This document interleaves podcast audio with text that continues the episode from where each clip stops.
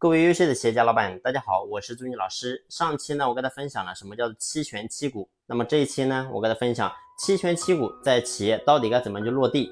那么首先第一个呢，我们要操作的就是要确定被激励岗位应给的股份比例。那么这个呢，就叫做期权的比例而进行确定。那么你比如说这个员工这个岗位，他该给公司的整个股权的比例，你假如说是百分之十。那么很简单，这百分之十是不是确定之后，那么呢，他就可以拿到百分之十呢？当然不是。那么我们呢，就要进行第二步，也就是说要确定考核的标准。你比如说业绩的标准、公司的状态，包括这员工的整个培养这些东西，我们得把标准要定好。为什么呢？首先第一个，你不是员工他在岗位，那么呢，我们一定要确定你做到什么样的结果才能够拿到这百分之十，这是第一个。第二个，我们公司的状态也很重要。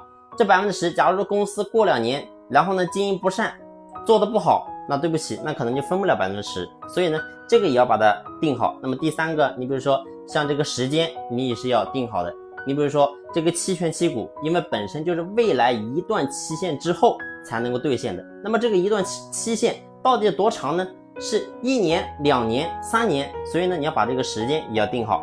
那么把这个。整个考核的标准定好之后，那么下一步呢，我们就是要对考评的结果要逐年进行打分，然后呢，用这个来判定这个岗位这个员工他当年应得的股份比例到底是多少。你比如说，我还是以刚才那个例子给大家做比喻，那么我们本来测定这个岗位是应该给百分之十的股份给你，但对不起，你能不能拿到百分之十是要看你自己。假如说你完成的整个。目标，我们考评结果只能达八十分，那么对不起，本来是可以给你百分之十的，那么现在呢，就只能给百分之八。所以呢，这是我们要做的第三步，就是要对考评结果进行打分。那么第四个呢，就是什么？就是很简单，我们把整个这个结果做好之后，就是我们把我们要做做好之后呢，那么第四步我们要做的就是要把这个选择权要交给被激励的人。为什么？因为很简单，因为我刚才讲了。整个他能不能拿到这百分之十是由谁决定的？我们只确定了一个总数，但对不起，你能不能完全拿到取决谁？是取决于你这个员工。也就是说，你能够真正把目标完成，那么你就能全部拿到。对不起，如果说你完成不了，那么呢，你肯定会打折扣。